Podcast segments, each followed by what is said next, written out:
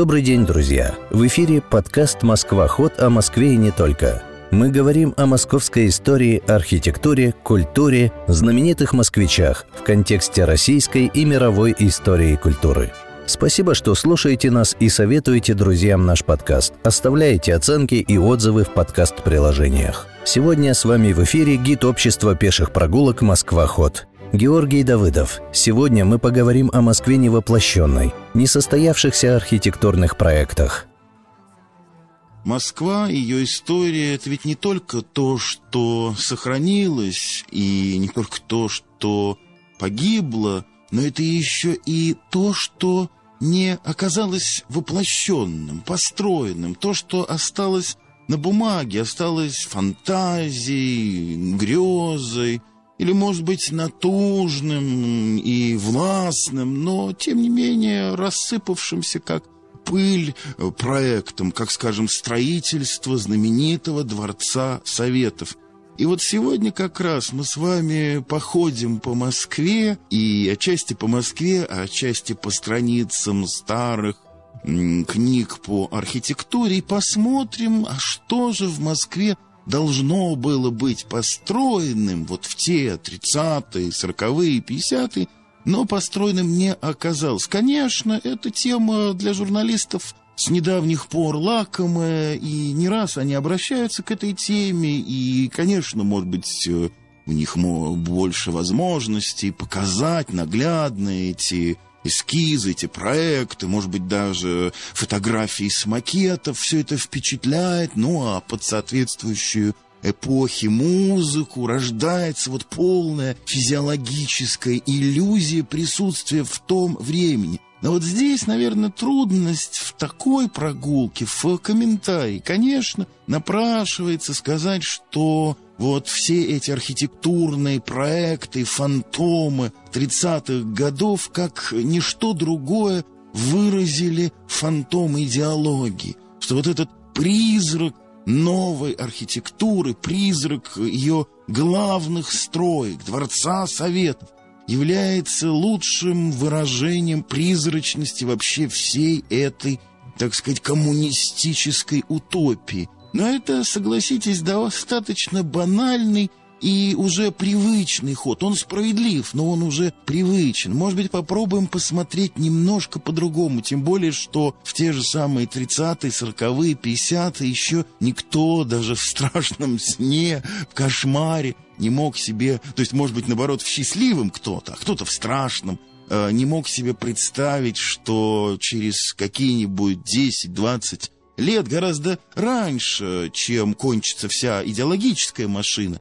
вот эта вот машина архитектурная изменится, перейдет к утилитарному строительству 60-х, 70-х, и вот эта вся фантасмагория, кипящая, революционная, сначала левого искусства 20-х годов, потом э, помпезного искусства 30-х, вся эта фантасмагория будет пылиться на полках. И вот здесь что интересно, когда все это придумывали ведущие архитекторы, среди них такие признанные дореволюционные имена, как два дореволюционных академика, Жалтовский и Щусев, причем Любопытно, что вот э, в издании 1934 года это такие путеводители по проектам архитектурных мастерских э, были выпущены как раз вот в этом году.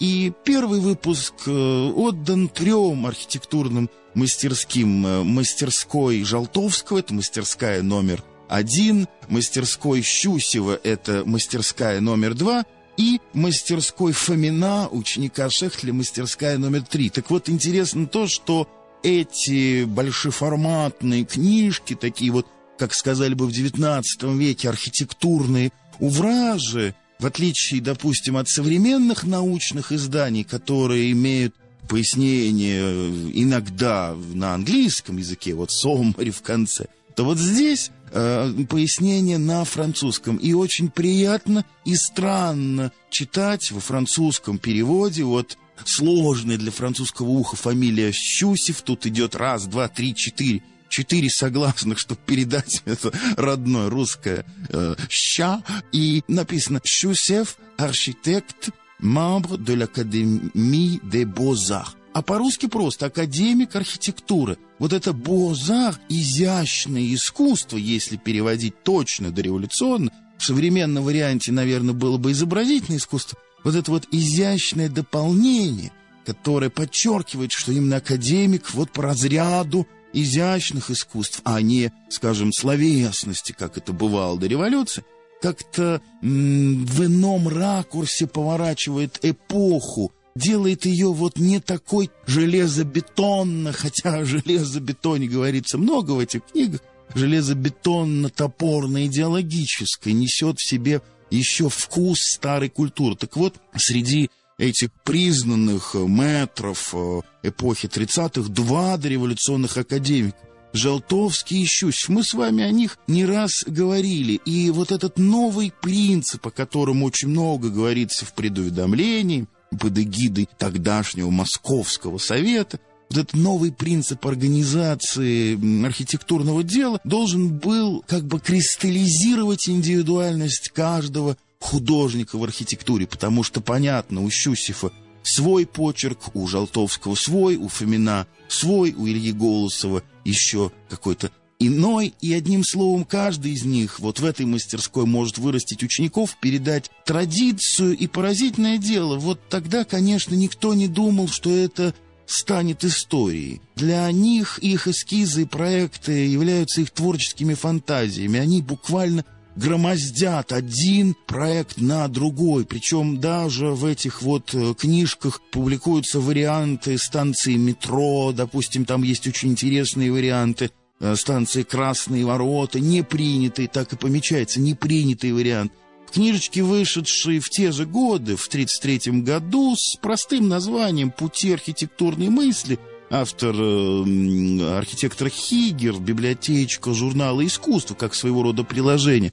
Вот в этой вот книжке показано, что тогдашние художники очень много фантазировали и искали. И с высоты 30-х годов на 20-е смотрели уже несколько, так сказать, ну, не снисходительно, но, по крайней мере, уже склонны были порицать, что вот 20-е годы — это фантазерство. Действительно, книге Хигера ты видишь эти проекты, дерзновенные монстры, это какие-то вавилонские башни, это могут быть даже небоскребы, вот, допустим, 23-й год, подумать только, страна еще, конечно, не оправилась от всех э, революционных потрясений и Первой мировой войны, проект архитектора Лопатина, а руководитель известный архитектор Ладовский, небоскреб, для учреждений ВСННХ.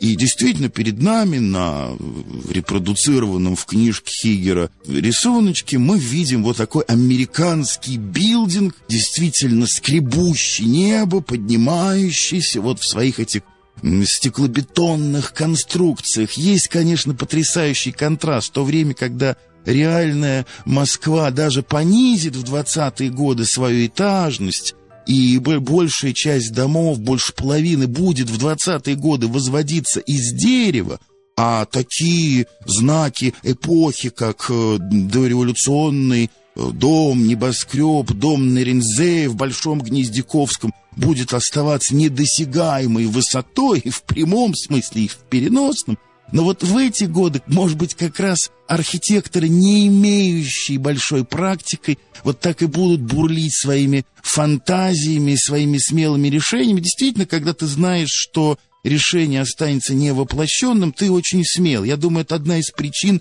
фантазирования 20-х годов. Ну и, конечно, идеология, новое, левое искусство должно быть во всем новым, но архитектура одно из самых консервативных искусств. И, конечно, Э, его консервативность мстит. Архитектура — это та сфера, где найденные детали, орнаменты, все это пришлось глубочайше, иногда даже до исторической древности. И если ты этого не знаешь, ты как бы и выпадаешь из этого потока архитектуры. Тогдашние архитекторы не боялись экспериментировать. Они искали новые формы — но потом, когда эти проекты оказались невоплощенными, могло у простых читателей создаться впечатление, что вот власть утопична. Если в 30-е годы невоплощенные проекты тех 20-х еще близких годов обсуждаются, то, допустим, в 60-е о них уже говорят меньше. И вот поразительное дело, тема Дворца Советов становится как бы табуированной. Ну а после переименования станции, станции Дворец Советов, станция метро, так она называлась вплоть до конца 50-х годов, а потом была потихоньку переименована в станцию Кропоткинскую, и тем самым была перевернута последняя страница в этой громадной эпопеи. Ну и, конечно, из числа простых граждан, широкой общественности мало кто знал, что именно конкурс проектов э, Дворца Советов был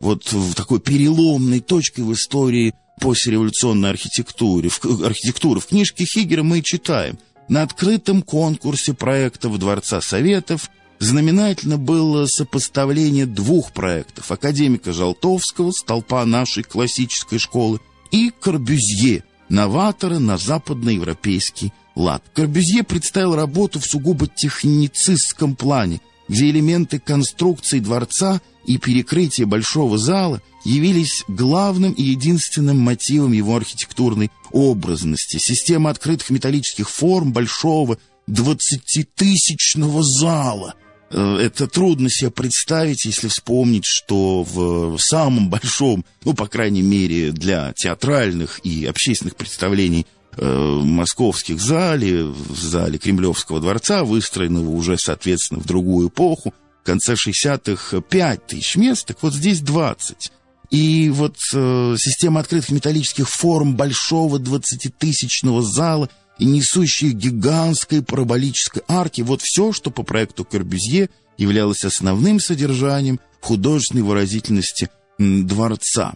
Ну, дальше Корбюзье так мягко поругивается, показывается его ограниченность. Но, кстати, сам, сама эта тема, вот участие крупнейшего э, мирового зодчего, признанного метра 20 века Корбюзье в проекте Дворца Советов говорит и о многом, и в том числе, конечно, и об отношении к сталинскому режиму там, на Западе, среди представителей левой или вообще э, интеллигенции. Давайте полистаем эти большие архитектурные увражи. Начнем, наверное, в обратном порядке. Начнем с мастерской Фомина. Будем, так сказать, возрастать снизу. Вот кое-что конечно, воплощенная, но символично, что первым проектом мастерской Фомина следует проект дома наркомата тяжелой промышленности. Ну и адрес, короче, нельзя, короче, некуда. Москва, Красная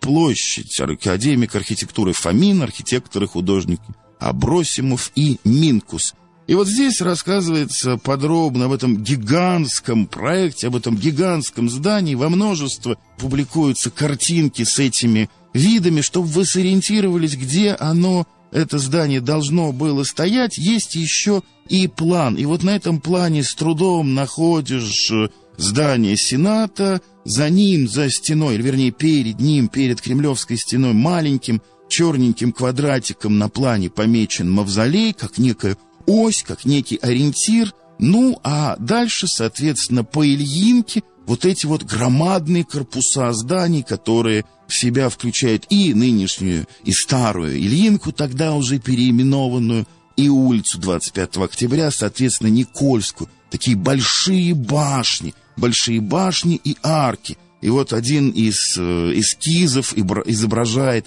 вид на мавзолей, как раз который должен был открываться с Ильинки через арку, мы видим перед собой мавзолей, и вот даже на эскизе нелепо срезана Сенатская башня Кремля. Вот как-то она так на уровне шпиля. Понятно, что это очень некрасивый вид и очень такой как бы дис дис в диссонанс с ощущением Кремля, который свободно стоит и который доминирует над городом. Но поскольку теперь новая привязка, мавзолей, то, соответственно, можно поступиться Кремлевской башней. Вот это один из самых, как здесь написано, фор проектов, э, самых помпезных, важных, принципиальных, служащих ориентиром для других работ, не осуществившихся, слава богу, и тем самым не погубивших Китай-город, потому что, конечно, главный проект эпохи это дворец Советов. Было очень много вариантов, и, пожалуй, что принятый вариант Иофана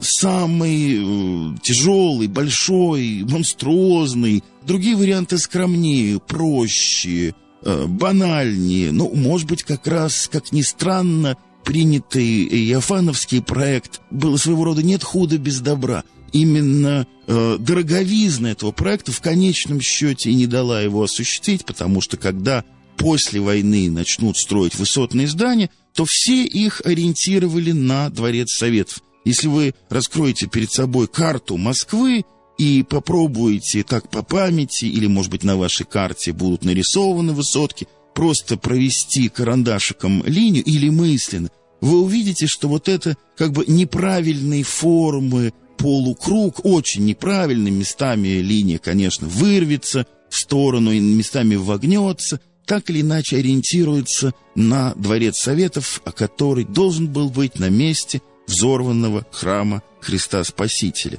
Интересно, что и профессиональные архитекторы это давно знают, дистанция между эскизом и даже макетом, который вроде бы должен э, упредить возможные ошибки, и реальным воплощением очень большая. Допустим, мы с вами смотрим вот Москва, улица Арбат, дом 45, проект реконструкции фасадов жилого дома Моссовета. И мы видим перед собой знакомый, тяжелый, серый дом. Но здесь, конечно, он другой, и даже вот помечено, что стены фасадов оштукатуриваются с мраморной крошкой светло-серого тона. Понятно, что за десятилетия, которые прошли с момента постройки дома, дом изрядно посерел – Вообще беда больших домов сталинского времени как раз в их размерах. Маленький ампирный домик Александровской эпохи, времен императора Александра I,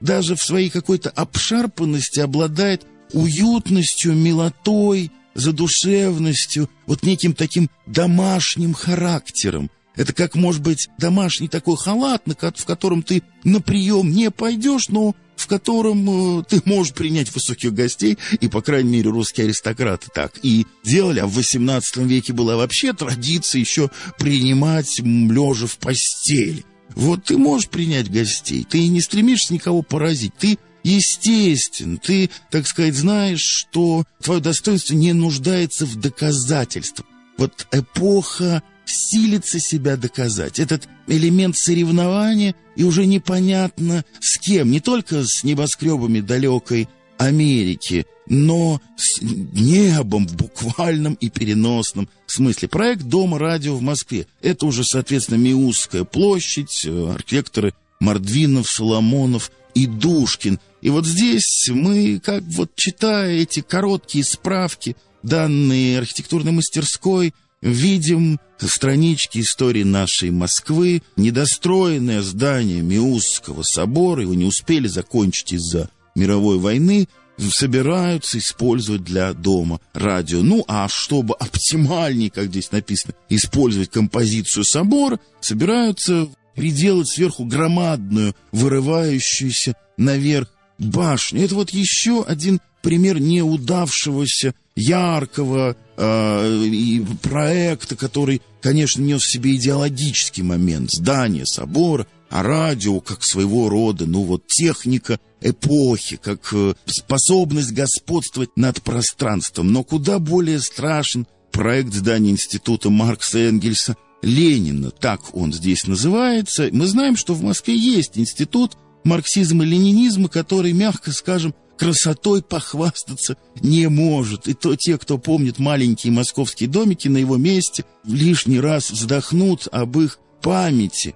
Но то, что мы видим здесь, на картинках, э, опять проект Мордвинова, Душкина и Соломонова, напомню, что Душкин – это автор станции метро э, Дворец Советов, автор станции Маяковская, автор высотки на Лермонтовской или площади Красных Ворот, ну, а Мордвинов – застраивал свои дома, своими домами Тверскую активно. Так вот здесь эти три архитектора проектируют э, институт Маркса Энгельса Ленина не где-нибудь, а на Гоголевском бульваре. И мы видим перед собой громадное здание. Можно читать эти цифры, но вот здесь, правда, не дается его метраж, дается объем сооружения. 400 тысяч кубических метров. Не знаю, можно ли это представить, но во всяком случае говорится о том, что лестницы и галереи колоннады запроектированы со стороны площади Дворца Советов, придают зданию парадность и торжественность. Корпус музей архитектурно подчинен Дворцу Советов, потому что здесь еще и музей в этом здании, научно-исследовательский институт, библиотека, диорама, конференц-залы. Э, со стороны Гоголевского бульвара запроектированы входы в, как раз в институт, а с площади Красной Армии входы в библиотеку. Интересно, что здание тоже ориентировано на несуществующий еще дворец Советов. Никого в 30-е годы сомнений не было в том, что дворец Советов будет построен. Вопрос только в сроках. И вот опять такое вмешательство войны, которое так важно для истории, для состояния русского самосознания, для истории русского духа, и в том числе для архитектурной истории Москвы и всей страны. Многие помпезные проекты уже были оставлены для архивов. К ним не вернулись после войны. Было ясно, что э, государство не потянет такого размаха, который тогда, в 30-е, казался возможным. Но давайте возьмем следующий архитектурный увраж. Это будет мастерская номер два, соответственно, мастерская Щусева. Здесь осуществленных проектов гораздо больше. И на одной из первых страниц мы видим проект комплексной застройки Ростовской и Смоленской набережных. И на такой многоцветной картинке москвичи, хорошо знающие свой город, узнают вот этот знаменитый дом там действительно э, напротив э, Киевского вокзала на э, другой стороне Москва-реки, дом в форме подковы. Правда, от того, что существует сейчас, Дом Подкова у Щусева тогда, в 30-е, отличается двумя помпезными обелисками по краям подкова. Ну и, конечно, перед домом роскошный фонтан, цветники, ступени, набережные. Вот все те, казалось бы, мелкие, но чрезвычайно бьющие по эмоциям детали. Город-сад — это же еще одна идея 20-х годов, и от нее не отказывались. И вот эти железобетонные монстры должны были утопать чуть ли не в итальянском таком обрамлении фонтанов, бассейнов.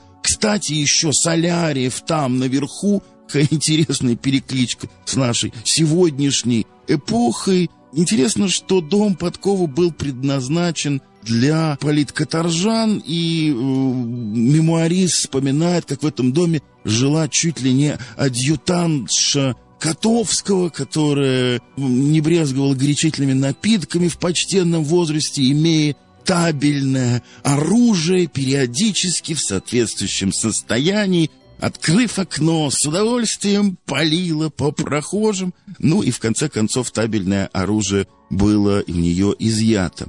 Некоторые проекты, наоборот, на фоне всей этой помпезности радуют своей такой какой-то своим московским измерением. Вот, в частности, выход из метро «Охотный ряд», оно так тогда и называлось, это потом будет временное переиначивание проспект Маркса. И здесь скорее речь шла о реконструкции, или вернее перестройке старого домика, который укреплялся, у него менялся фасад, кстати, вот в тех нишах, которые рядом с э, вот, входом и выходом из метро стояли скульптуры, их теперь нет. Вообще участь сталинской скульптуры чрезвычайно печальна. Она не выдержала испытанием времени. Опять есть соблазн сказать, что здесь символ эпохи. Внешняя такая помпезность, чуть ли не эллинский атлетизм, а вот тронешь пальцем, все разваливается. Отчасти это так, отчасти это просто нежелание последующих правителей тратиться на поддержание вот всех этих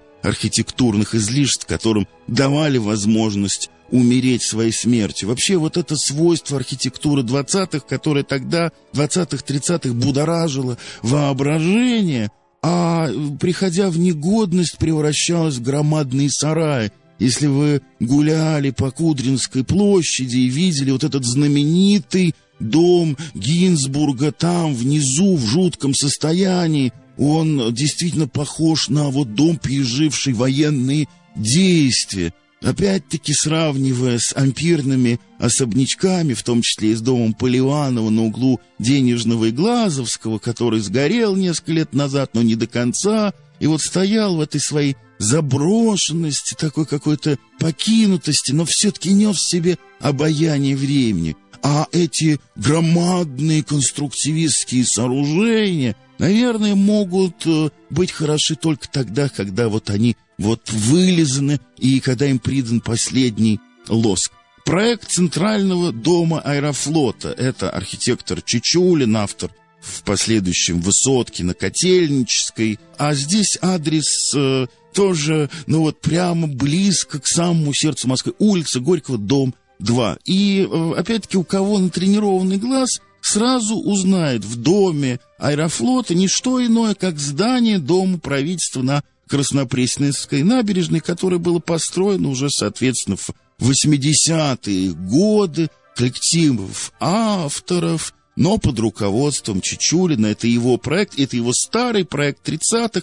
Правда, проект 30-х интересней. Наверху э, некая фигура, кажется, что это чуть ли не имперский орел. В действительности это вот некая фигура, э, эмблема аэрофлота. Что там должно было быть? Здание предназначено для размещения всех учреждений гражданского воздушного флота, а именно Главного управления воздушного флота, дирижабли строя и других, а также помещений культурно-просветительного и бытового обслуживания работников аэрофлота. Ну и опять залы на тысячи человек и 17 этажей вверх и размах. Можно себе представить, что случилось бы с нашей Тверской улицей, которая и так, наверное, самая перестроенная, самая измученная улица старой Москвы и просто даже не похожа на старую московскую улочку, но все-таки, наверное, удержанная в неких приемлемых для москвича масштабах. Здесь перед нами